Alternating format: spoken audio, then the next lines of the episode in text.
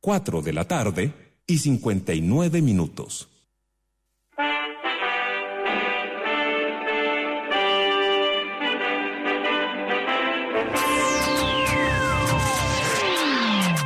Todo en la vida tiene su ciencia. Es por eso que a partir de ahora te invitamos a una odisea por el espacio de la tecnología, biología, la investigación, la innovación y la conversación con expertos. Porque la vida misma es un gran laboratorio, te damos la bienvenida a el programa donde te contamos todo lo que necesitas saber sobre ciencia. Conduce Ibelis Martel. Una iniciativa de Radio USACH con el patrocinio de Congreso Futuro. USACH 94.5, la radio de un mundo que cambia.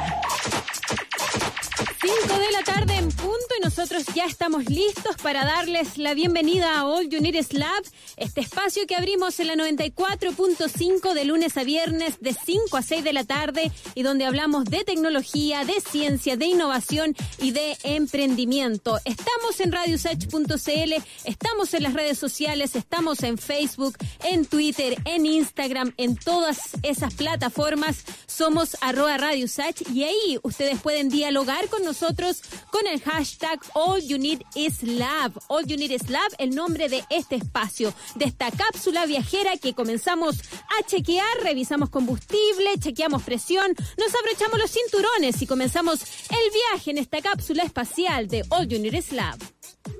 Es el momento de un breve repaso por el mundo de la ciencia y sus noticias. All You Need Is Lab es información en USACH 94.5. El último informe del Ministerio de Salud reveló 3.649 casos nuevos de coronavirus y 226 personas fallecidas atribuibles al coronavirus inscritos en el registro civil en la última jornada. Así el total de fallecidos llegó a 4.731 personas. Cariños a los familiares de quienes han partido en esta pandemia. También contarles que entran en cuarentena a partir del viernes 26 a las 22 horas Quillota, El Monte, Talagán, Calera de Tango, Graneros y además hay cordones sanitarios desde el mismo viernes a las 18 horas y hasta el lunes a las 22 horas en Valparaíso, Santiago y Concepción. Un reporte del diario estadounidense The Washington Post califica como caótica la estrategia comunicacional de las autoridades chilenas ante la pandemia y afirma que el gobierno de Chile ha sido demasiado confiado.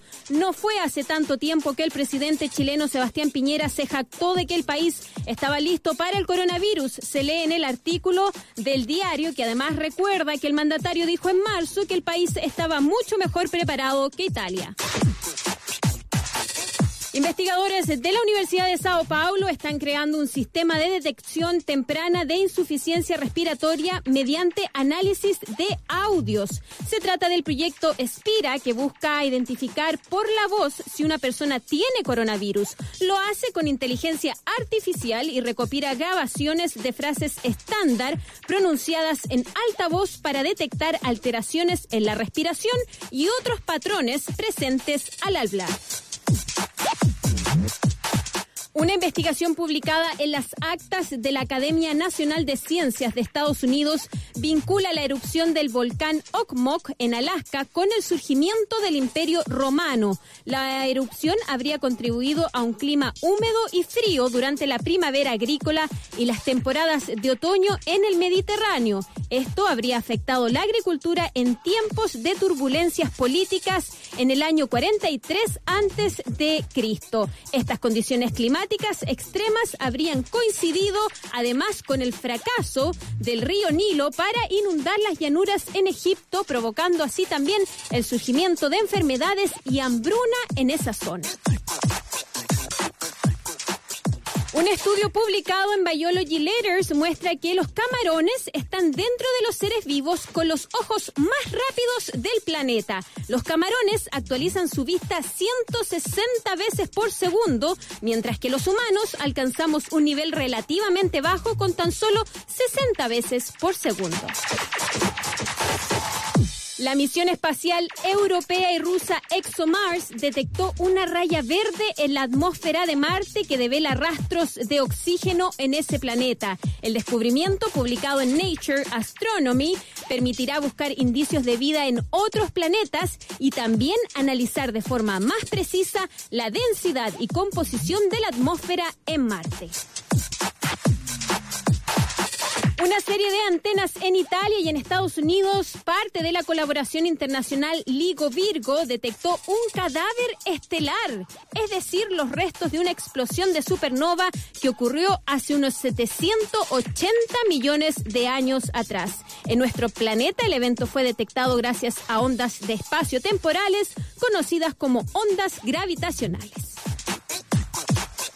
Y científicos de la Universidad de California en San Francisco sumaron una nueva evidencia que sugiere que las personas con enfermedades inflamatorias intestinales como la colitis ulcerosa y la enfermedad de Crohn tienen el doble de riesgo de desarrollar demencia. Los cambios en el tracto gastrointestinal pueden afectar el cerebro. Por ejemplo, las proteínas involucradas en la enfermedad de Parkinson podrían surgir en el intestino y viajar hasta el cerebro a través del nervio vago. Esto fue un paseo por el mundo de la ciencia y sus noticias en All You Need Is Lab de Radio Sach. Y nosotros les damos espacio a la música. Nos visita Lizo con un tema del 2019. Esto es Juice.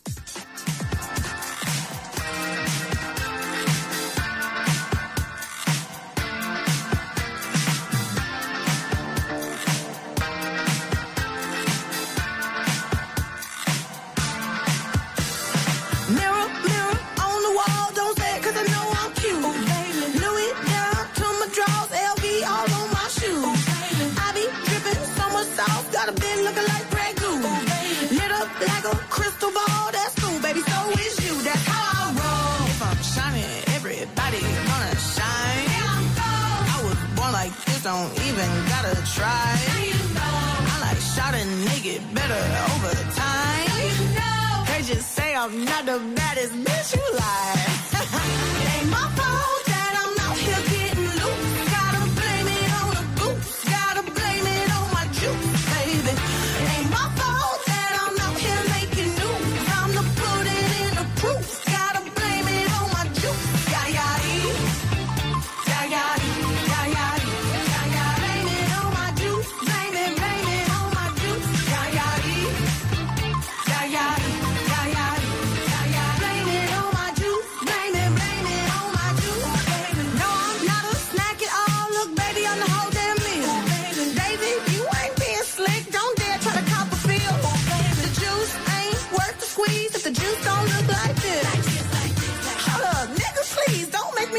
Your bitch. If I'm shining, everybody gonna shine. I was born like this, don't even gotta try.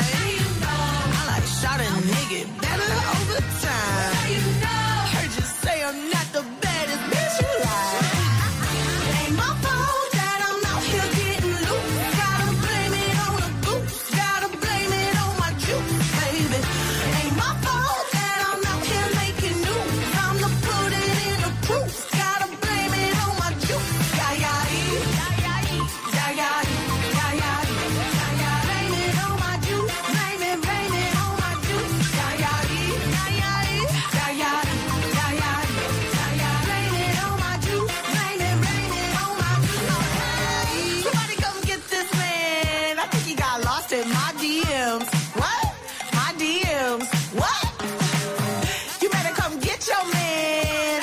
wanna be way more than friends. What?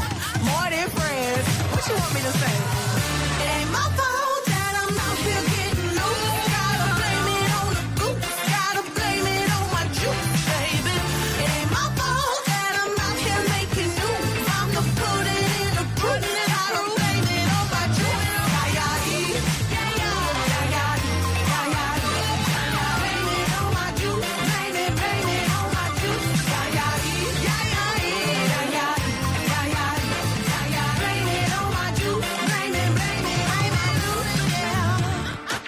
El momento de ingresar en el Lab, el espacio donde los investigadores USACH nos cuentan sobre los avances de sus proyectos académicos. 94.5, la radio de una investigación que avanza.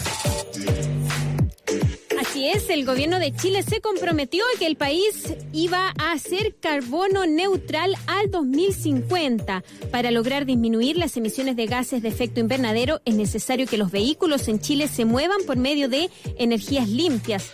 Esto porque el sector transporte aporta el 24% de las emisiones en el país. Una opción es la electromovilidad. ¿De qué se trata? ¿Cómo tener autos eléctricos? Todo sobre los autos eléctricos se los queremos preguntar al experto Matías Díaz, ingeniero civil en electricidad y magíster en ciencias de la ingeniería con mención en Ingeniería Eléctrica de la Universidad de Santiago. Además, eh, estudió su doctorado en la Universidad de Nottingham en el Reino Unido. ¿Cómo está, Matías? Hola, buenas tardes. Eh, muchas gracias por invitarme. Todo muy bien. Muchas gracias. Qué bueno. Matías, cuéntanos, ¿cuán posible es em, que nuestro país tenga cada vez más autos eléctricos? Tú mismo tienes un auto eléctrico, ¿no? Eh, sí. Eh, en este minuto es eh, un poco difícil acceder a un vehículo eléctrico como medio de movilización personal, Ya. pero eh, Chile tiene todas las condiciones como para que de aquí a unos 10 años la electromovilidad sea una realidad un poquito más, más masiva eh, y eh, que pueda llegar a, a las personas de una manera más, eh, más importante. ¿Qué nos falta?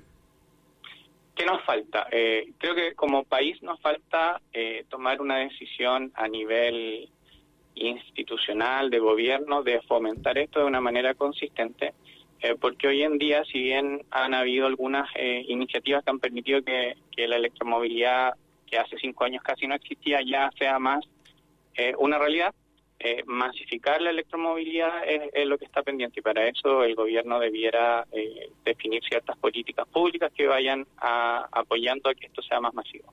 Ahora, los autos eléctricos en general en el mundo no son tan masivos. Pienso en Estados Unidos, donde por ejemplo en Seattle o en Portland sí, sí son algo más común, pero en general en el mundo todavía es una tecnología que no está de- del todo adoptada, me imagino yo por el costo, ¿no? Exacto, yo diría que hay dos cosas principales, el costo y la autonomía. ¿Ya? Esas dos cosas van de la mano. Entonces, un vehículo eléctrico hoy por hoy es más caro que un vehículo a combustión y tiene una autonomía eh, un poco más limitada. Uno carga un vehículo a benzina y el estanque tendrá, depende del vehículo, pero unos 300, 400, una camioneta debe tener hasta 600 kilómetros de autonomía. Y aparte yo tengo la seguridad de que puedo cargar combustible en casi cualquier parte. Con un vehículo eléctrico en contraste, eh, las autonomías de los vehículos en Chile al menos andan cerca, por debajo de los 300 kilómetros, yo diría que promedio debe ser unos 250 kilómetros de autonomía, y el otro problema es que eh, no tengo dónde cargarlo. Entonces, por ahí eh, están las principales limitantes actuales de la electromovilidad. Estamos conversando con Matías Díaz, ingeniero civil en electricidad y magíster en ciencias de la ingeniería con mención en ingeniería eléctrica de la USACH y también PhD en ingeniería eléctrica y electrónica de la Universidad de Nottingham en el Reino Unido. Matías, ¿cómo lo haces tú para sortear estos obstáculos que significan tener un vehículo, un auto eléctrico? Eh, bueno, en primer lugar, mi decisión de tener un auto eléctrico no, no, no responde a que yo haya hecho un flujo de caja y sea más rentable. Ya. Eh, eh, lo mío era netamente una motivación personal, eh, trabajo en el área, entonces eh, hice y, y quería vivir la electromovilidad tanto de como, como investigador, haciendo investigación en, en el tema y también como usuario. Entonces, el día a día de un usuario en electromovilidad en Chile es súper complejo porque no hay muchas estaciones donde cargarlo. Claro. Eh, yo vivo en edificio, entonces eh, en el estacionamiento de mi departamento no tengo acceso a, a un cargador. Pero afortunadamente, como trabajo en, la universidad, tenemos un laboratorio en el que desarrollamos infraestructura de carga eh, y ahí tengo cargadores. Entonces lo cargo en la universidad y eso hace que no sea tan complejo para mí cargar el auto, porque cuando voy a, a trabajar eh, lo cargo ahí. Tú tuviste que invertir aproximadamente unos 26 millones de pesos para poder adquirir este automóvil. Una vez que ya lo tienes, eh, requieres de cargadores especiales, tú nos decías, se requieren de estaciones para poder cargar estos vehículos, pero ¿qué otros cuidados y precauciones uno tiene que tener, eh, tomar en cuenta cuando adquiere uno de estos eh, autos eléctricos? Ya, perfecto. Eh, moverse en un vehículo eléctrico desde el punto de vista del usuario es muy similar a moverse en un vehículo a- eh, automático. Eh, no, no es que el vehículo eléctrico se maneje de manera distinta. Eh, el tema de la carga yo pienso que es el principal inconveniente, pero el auto eléctrico, la mayoría de los autos que están disponibles en Chile al menos, se pueden cargar desde eh, una toma monofásica, que es este enchufe que uno tiene en su casa común y corriente.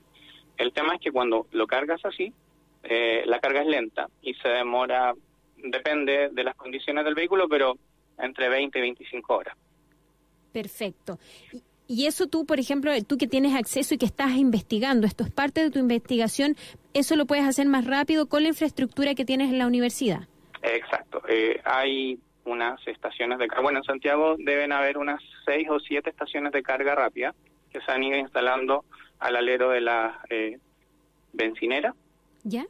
Y en esas estaciones de carga rápida tú puedes cargar tu auto hasta en 25, 30 minutos, que es mucho más rápido que las 20 o 25 horas que te mencionaba con el enchufe común y corriente. ¿Dónde se compran estos autos en, en nuestro país? Eh, me imagino que tampoco la oferta no es muy grande, ¿no? ¿Dónde se compran? El tuyo particularmente, eh, ¿qué marca es?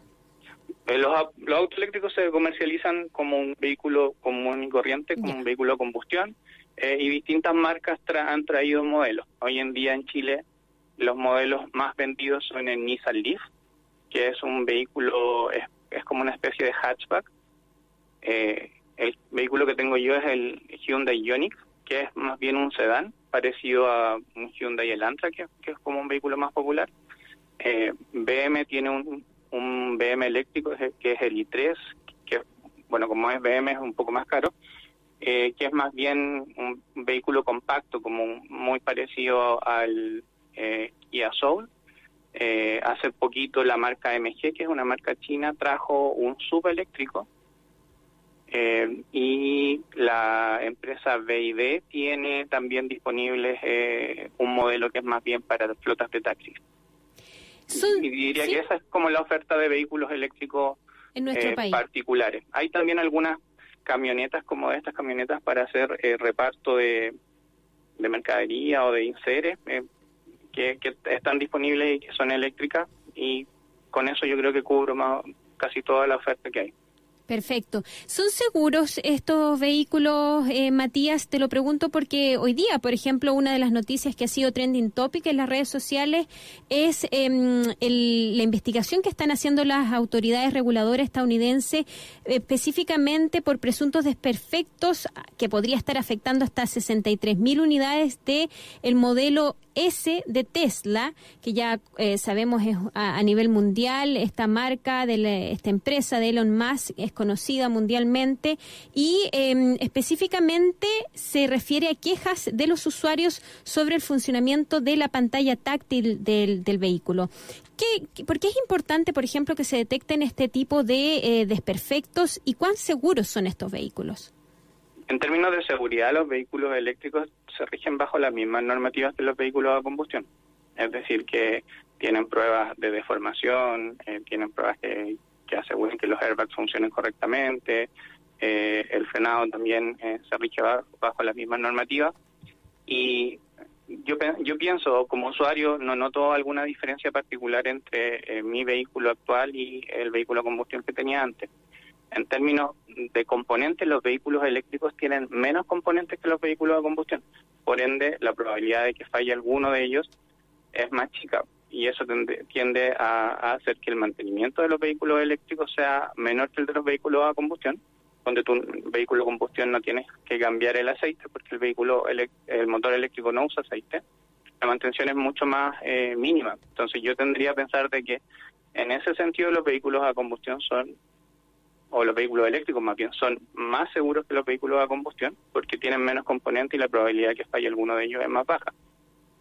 Ahora, lo que le pasó al Tesla, que si no me Sí. equivoco es el Tesla Model S, Sí, es que tuvo una falla en el sistema de entretenimiento a bordo. sí. Y, y eso, si bien es una falla que afecta a un número importante de vehículos vendidos, no es una falla que tenga que ver con la seguridad del vehículo, sino que más bien es eh, una falla en el computador del vehículo que lo que hace es que la pantalla táctil deje de estar disponible.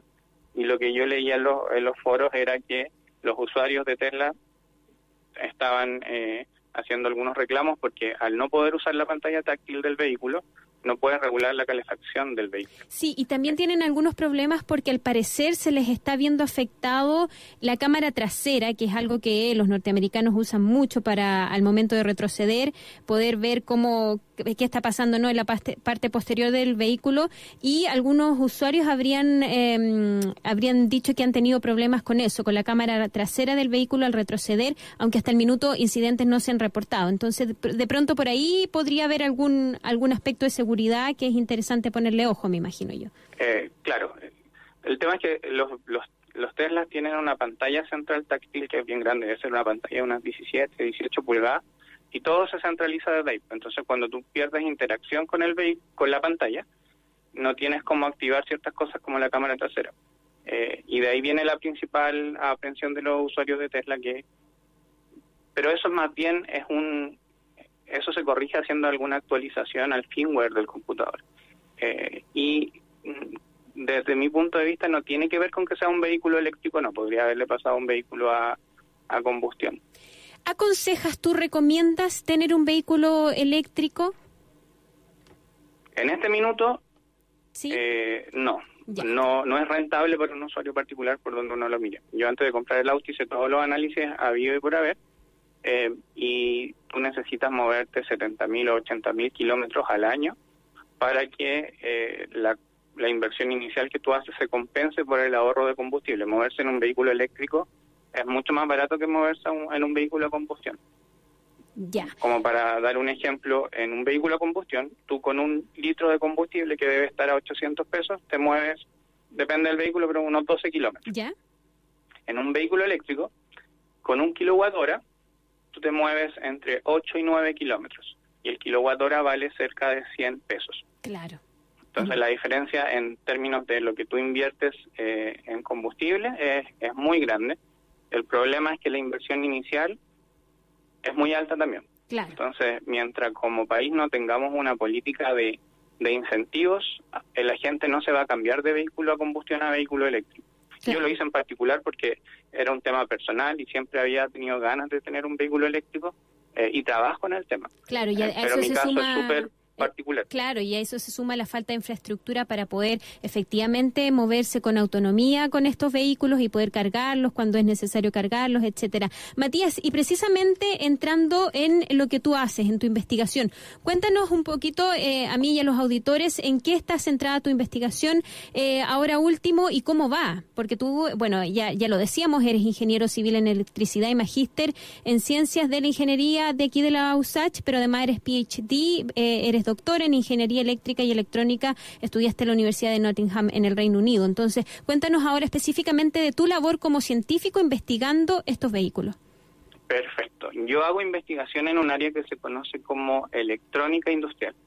Eh, y en esa área lo que hacemos es eh, desarrollar tecnología que permita convertir electricidad eh, de manera eficiente, manejar y convertir electricidad eh, para procesos industriales eh, de manera eficiente. Trabajamos bastante en electromovilidad porque eh, la electromovilidad implica muchas conversiones de electricidad, desde que uno enchufa su vehículo a la red, que la corriente de la red es, del tipo alterno, hasta que tú cargas las baterías del el vehículo que es corriente continua, ahí tiene que haber un equipo que haga esta conversión de alguna manera que sea eficiente y que sea segura. Y eso es lo que hacemos en nuestro centro de investigación. ¿Cómo van con la investigación hasta ahora? Eh, vamos bien, el gobierno ha dado señas que apuntan en buenas direcciones, hay fondos estatales que se están abriendo que apuntan a que desarrollemos la electromovilidad en Chile de, eh, de una manera un poquito más masiva.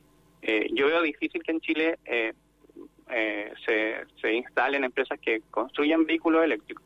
Pero si uno considera que tenemos cobre, que tenemos litio y que en el norte la radiación es de las más altas del mundo, eh, debiéramos tener una industria tecnológica centrada en la electromovilidad y eso es lo que estamos tratando de desarrollar nosotros. Principalmente lo que hacemos es desarrollar cargadores, distintos tipos de cargadores que permitan que el vehículo por un lado se pudiera cargar de manera más rápida eh, hay cargadores que están bajando la, el umbral de media hora a 10, 8 minutos. ¿Ya? Eh, y para que eso pase el cargador en sí tiene que ser más grande. Eh, y en eso estamos trabajando y hace poquito empezamos a desarrollar una propuesta porque el Corfo abrió un, una convocatoria para un Centro Nacional de Electromovilidad. Así que hemos estado trabajando con otras universidades también eh, para en- poder eh, eh, indagar y investigar y avanzar en ese sentido tan necesario, ¿no? Eh, como tú nos, nos lo comentas eh, sobre la realidad del país actualmente y hacia dónde necesitamos llegar, porque efectivamente de- se necesita una transformación en el sector de transporte hacia este tipo de tecnologías. Te queremos agradecer, Matías eh, Díaz, ingeniero civil en electricidad y magíster en ciencias de la ingeniería de acá de la USACH, por habernos contado todo lo bueno y lo malo de los vehículos eléctricos. Así que tengas una bonita tarde. Chao, chao. Chao, chao. Muchas gracias por la invitación. Y nosotros, cuando son las 5.25 de la tarde, seguimos haciendo All You Need is y le damos paso a su majestad, la reina. Esto es Queen y nos trae esta canción que nos dice una cosa loca llamada amor.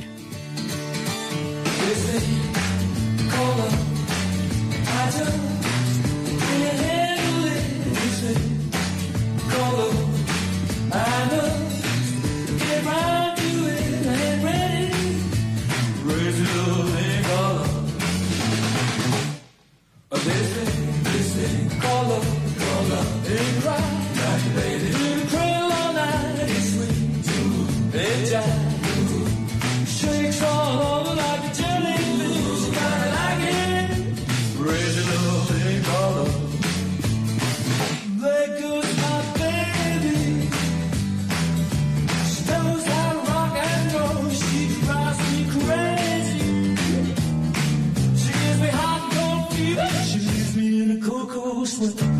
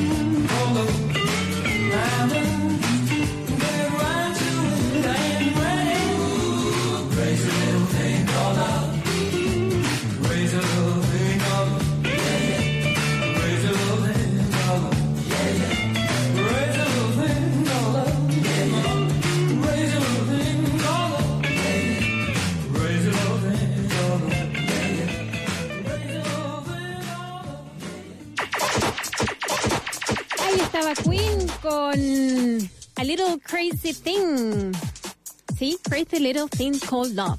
Ahí está, eso, sí, una pequeñita cosa llamada amor, nos cantaba la reina. Y nosotros queremos contarle que seguimos en las redes sociales, estamos en Twitter, en Facebook, en Instagram, somos arroba Radio Usach, también estamos en Facebook, estamos en radiousach.cl, donde están todas nuestras entrevistas y también nos pueden escuchar en todo Chile y en el mundo a través de nuestras ondas digitales. Estamos en la 94.5 en la Transistor, como dice Freddy Stock. Ahí también nos pueden encontrar y, por cierto, pueden descargar la aplicación, nuestra app que eh, está en Google, Google Play, está en, en el App Store de, de iPhone, estamos en todas partes. Eh, ustedes nada más que digitan ahí Radio Usach y les va a salir nuestra aplicación inmediatamente para que nos lleven con ustedes a todas partes. Y además nos recuerdan que estamos en Spotify donde pueden revisar nuestros programas, nuestras entrevistas, secciones, cápsulas informativas, todo en la cuenta de Radio Usach ahí en Spotify. Y nosotros nos separamos nada más que dos minutos y ya volvemos con más All You Need. Porque el tiempo tiene su ciencia, un respiro y regresamos a All Lab, un espacio sobre tecnología, ciencia e innovación. Siempre por usar 94.5. El Instituto Nacional de Derechos Humanos y Radio USACH te recuerda los derechos que tienes en tiempos de cuarentena. ¿Sabías que el Estado debe garantizar a toda la población el cuidado de la salud mediante la prevención, detección y tratamiento oportunos y sin discriminación? Debes recibir información de calidad, medidas sanitarias efectivas y acceso a los bienes que protegen la salud, como el agua. En tiempos de emergencia, el INDH promueve y protege tus derechos. Colabora Radio USACH. Esta es la voz de un mundo que cambia. 94.5 Radio USACH. Hola, mi nombre es Laura Albornoz, soy académica de la Facultad de Derecho de la Universidad de Chile y quiero invitarlas, invitarlos a escuchar en la radio USACH 94.5 FM, cordialmente invitados, nos cambiamos de domicilio pero seguimos siendo los mismos. Un abrazo.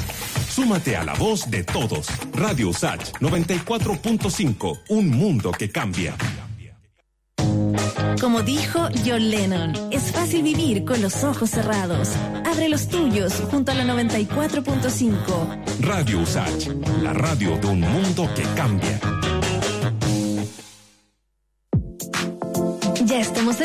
Porque All You Need Is Lab, el laboratorio de ideas de USACH 94.5, la radio de un mundo que cambia, gracias a la ciencia, la tecnología y la innovación. Una iniciativa de Radio USACH con el patrocinio de Congreso Futuro.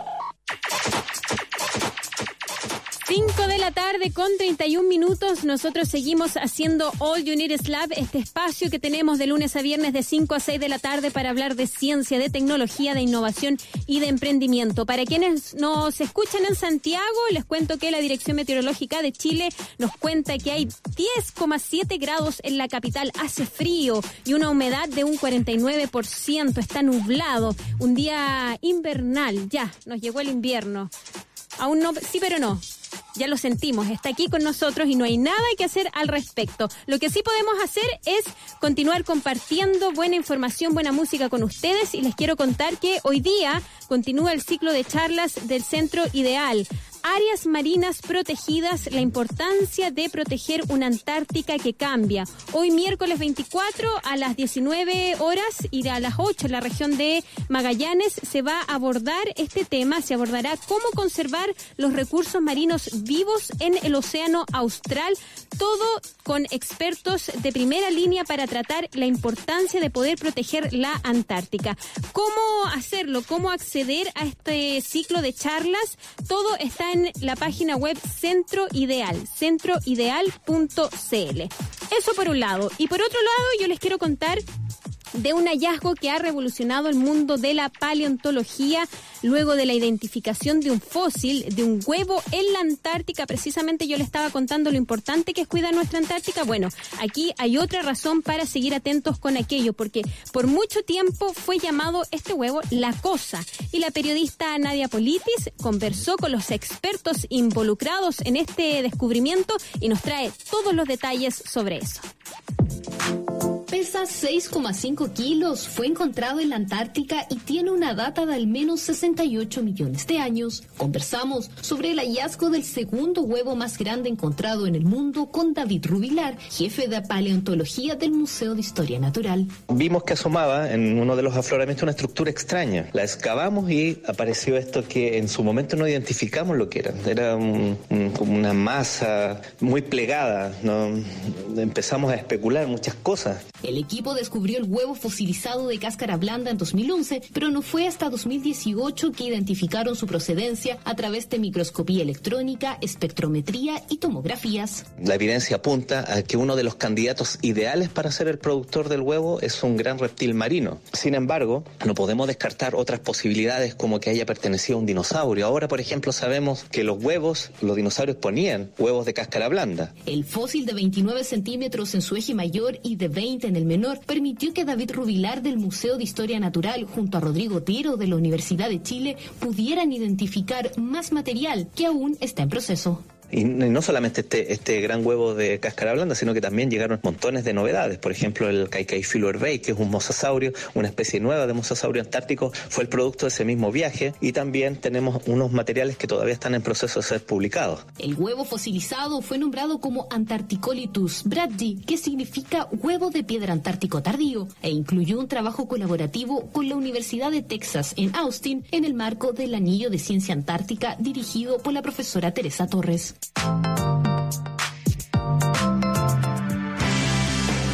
Y nosotros tomamos nuestra cápsula espacial y viajamos al pasado, específicamente al año 2008, cuando Kings of Lion nos mostró esta canción, Use Somebody, Usa a alguien.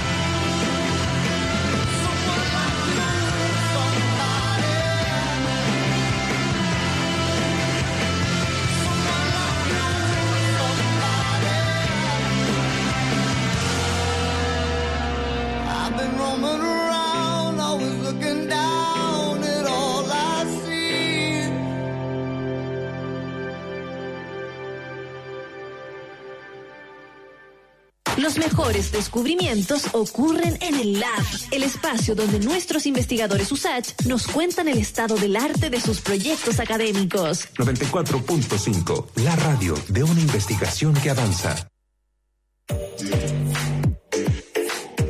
Así es, estamos en la segunda parte del programa y estamos listos para hablar de emprendimiento, específicamente de una iniciativa que involucra a docentes y egresados de la USACH y que obtuvo el reconocimiento de los premios Latinoamérica Verde. El equipo, formado por docentes de la Facultad de Tecnología y conformado por egresados de Ingeniería Industrial y Publicidad de la USACH, creó un contenedor de reciclaje inteligente que es capaz de reconocer automáticamente latas de aluminio y las botellas de plástico. ¿Cómo lo hace? ¿Cómo funciona? ¿De qué se trata todo esto? Se lo preguntamos al líder del proyecto, a Roberto Peña, cofundador y CEO de Red Cyclage y además docente de la Facultad de Tecnología de la USACH. ¿Cómo estás, Roberto? Hola, hola, muy bien. Muchas gracias por la invitación. Súper contento de estar aquí. Qué bueno. ustedes. ¿Cómo te está tratando esta pandemia? ¿En la casa encerrado, me imagino? Encerrado en la casa desde que partió esto, vivo en Santiago Centro, así que ya son tres meses de cuarentena. Muy bien, muy bien. Hay que, hay que dar el ejemplo y, mantenerse entonces, no salir si no es necesario. Eh, y tú que me imagino, bueno, estás dando clases online, me imagino, ¿no?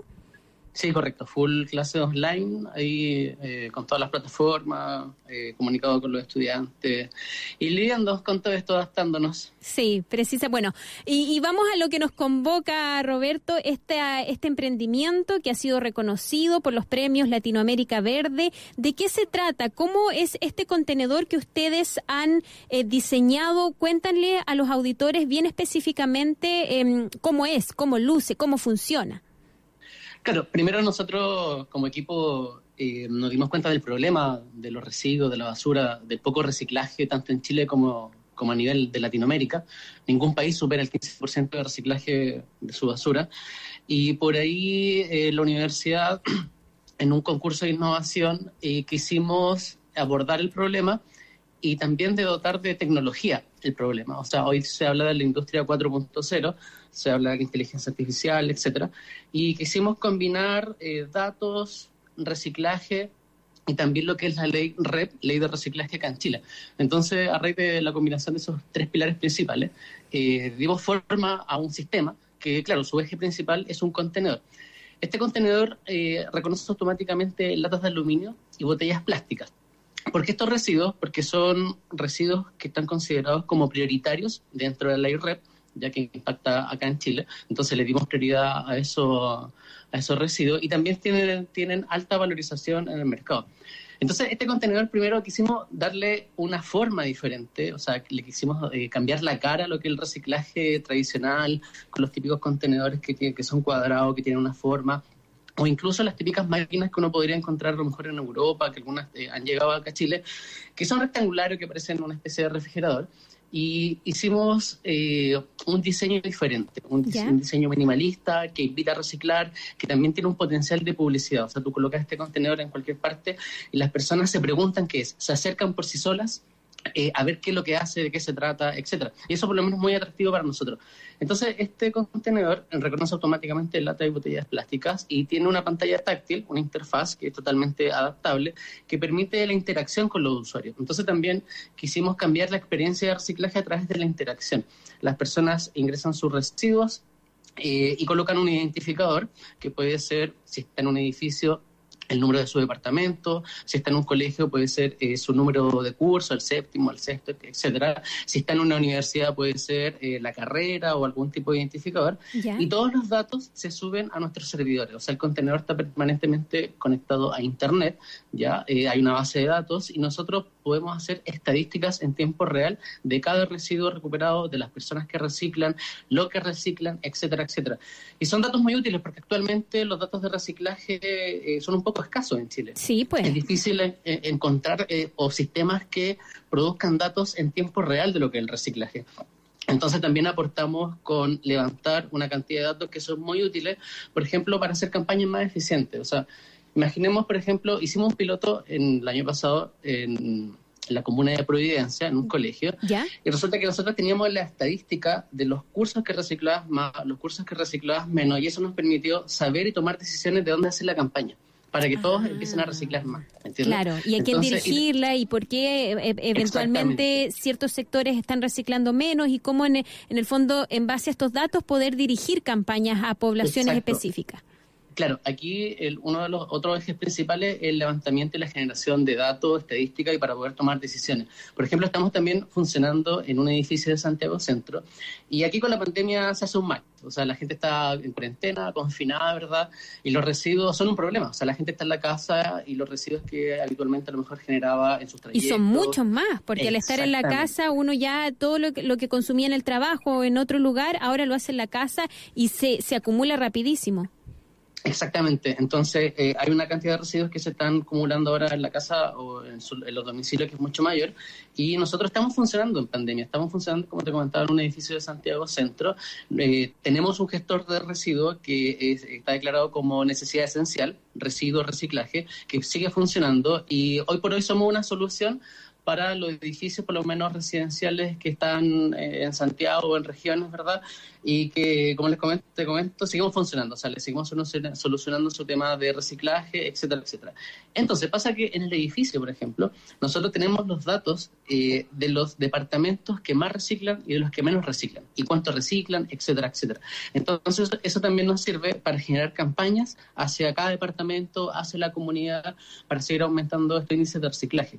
Y además que sabemos lo que reciclan. O sea, antes del- de implementar el sistema en, en el edificio, no se tenía ningún dato. Cuánto reciclaban, eh, en peso, en cantidad, quiénes, etcétera, etcétera. Claro. Y ahora, fíjate que desde que empezamos a comenzar, o sea, desde que empezamos este funcionamiento hace seis meses, eh, el 70% de la comunidad está reciclando con nosotros. Oye, Entonces, fíjate que sí. vivimos una realidad, país, disculpa, eh, de que nadie recicla más del 10%. Por lo menos en esta comunidad estamos logrando que el 70% de la comunidad esté reciclando constantemente. Cuenta. ¿Y eso, eso por qué? ¿Por qué se ha incentivado el reciclaje? Y cuando nosotros, eh, yo les contaba al comienzo, al presentarte, de que este, este contenedor es capaz de reconocer automáticamente latas de aluminio y latas de plástico. ¿Eso lo hace una vez que cae el, el residuo o que cae el elemento a reciclar en el contenedor? ¿O es como yo voy a acercar la lata y me va a decir lata o aluminio o cartón? O y si no es una de esas, como que me lo va a rechazar. ¿En qué minuto se, pro- se produce esta identificación del material que se está reciclando? Sí, es- es muy simple. Las personas, de hecho, bajan o cuando van a comprar, salen, bajan con sus bolsas y sus residuos, lata y botella, y ellos la ingresan, la echan. La ¿Ya? echan, cae, y claro, desde el punto de vista tecnológico, adentro hay un arreglo, arreglo de, de sensores y un algoritmo que te reconoce el material, la lata, elemento ferroso o no ferroso, o el plástico, que es un elemento dieléctrico. Ya, y eso- esos datos se van entonces a sus centrales, a las centrales de, de, Sí. de su empresa, y ahí ustedes van eh, computarizando y midiendo cómo efectivamente una comunidad está reciclando. Pero, Es- Roberto, ¿por qué, eh, qué hace falta, por ejemplo, ustedes llevan poquito implementando esto, seis meses, Claro. qué hace falta para que en el fondo este contenedor pueda estar disponible en más edificios, más lugares y de esa manera incentivar el reciclaje? Sí, una súper buena pregunta. Eh, la tendencia mundial es eh, que las nuevas generaciones cada vez se preocupan, se preocupan más del medio ambiente. Eh, cada vez salen productos más eco-friendly y las personas también eligen cosas o productos o servicios que sean más amigables con el medio ambiente. Yo creo que falta eh, un, un conjunto de cosas, eh, más iniciativas eh, públicas, eh, más voluntades políticas, más líderes también que promulguen, ¿verdad? Y contagien, ¿no sabes? Como que nos tenemos que contagiar todos e incentivar y motivar y enamorarnos, enamorarnos de este tema del, del reciclaje o del medio ambiente y cuidarlo. Eh, no tanto pensar en recortar presupuestos, no tanto en maximizar la economía en función o en desmedro del medio ambiente, como que debería ser prioridad, incluso desde el, desde el currículum. O sea, hoy por hoy el Ministerio de Educación fomenta lo que el currículum, a través del currículum nacional, lo que es el reciclaje o el medio ambiente, pero son cosas que están recién. Claro, o sea, si nosotros nos comparamos con otros países, con Europa o eh, en Estados Unidos, algo reciclan por ahí en el, en el norte del país más cercano a Canadá, pero eh, si nos comparamos con otros países que realmente tienen un compromiso y una preocupación por el medio ambiente, nos damos cuenta de que estamos súper mal, al menos en materia de reciclaje. Y la pregunta es, ¿qué pasa, por ejemplo? Porque una cosa es el usuario y el acto de ir y reciclar y separar los desechos, pero ¿qué pasa cuando después con esos desechos? O sea, por ejemplo, en el caso de ustedes, llega al container, recicla la gente, ¿qué pasa con es- ese reciclaje después de que llega al container de ustedes? Sí, súper buena pregunta. De hecho, acá, bueno, tanto en el colegio, co- cuando que hicimos el piloto del año pasado, y mm, acá en el edificio, las personas eh, obtienen información. O sea, todos los datos que nosotros tenemos nos, eh, nos permite entregarle trazabilidad a la gente.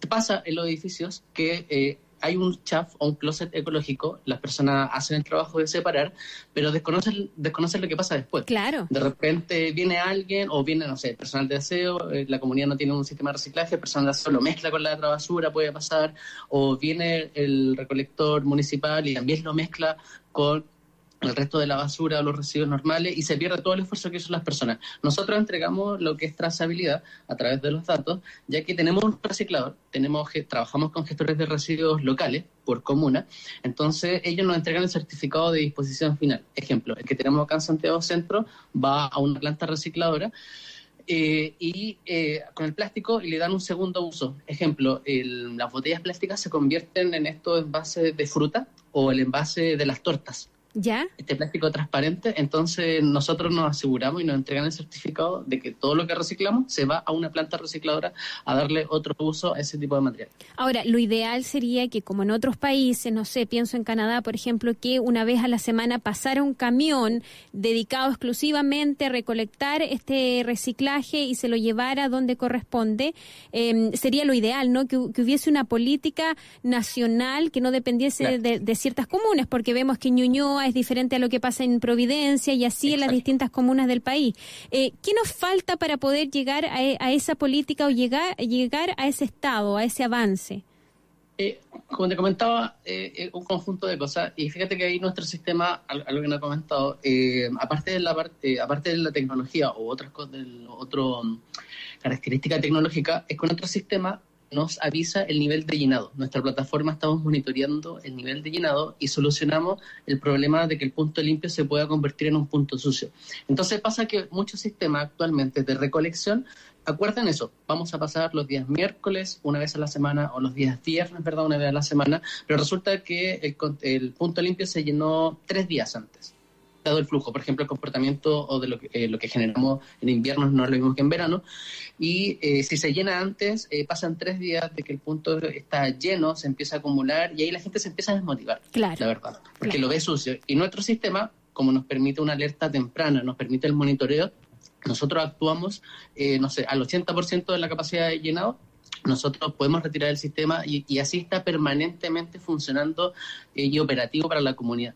Entonces, eh, ¿qué es lo que nos falta? Más tecnología. Si uno ve el caso europeo, si uno ve el caso de Asia, Japón, por ejemplo, eh, estos sistemas están solucionados a partir de la tecnología a través de contenedores o sistemas subterráneos, pero en todo momento le aplicaron tecnología e infraestructura.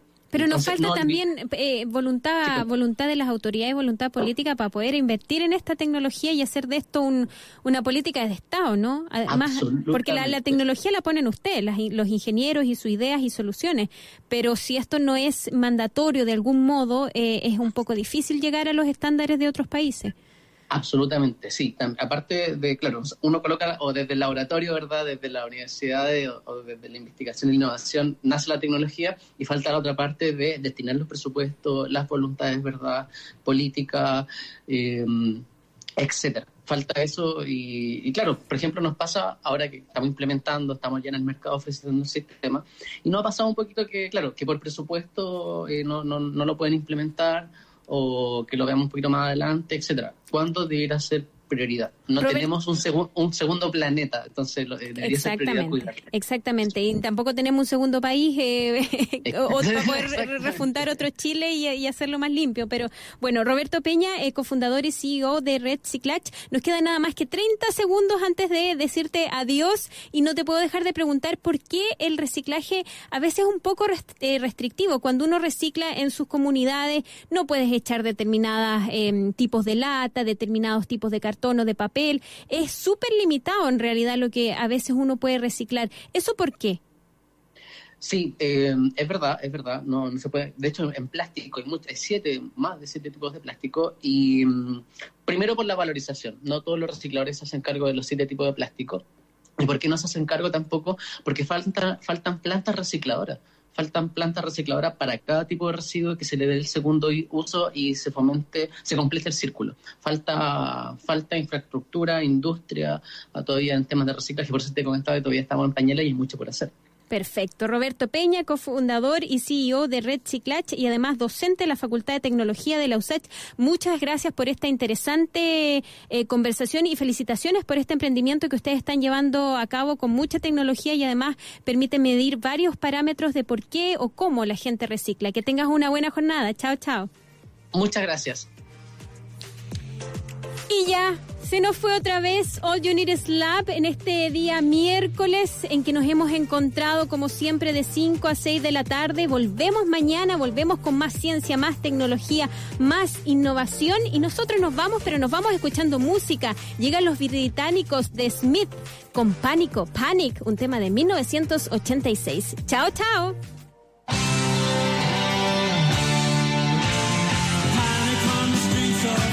Panic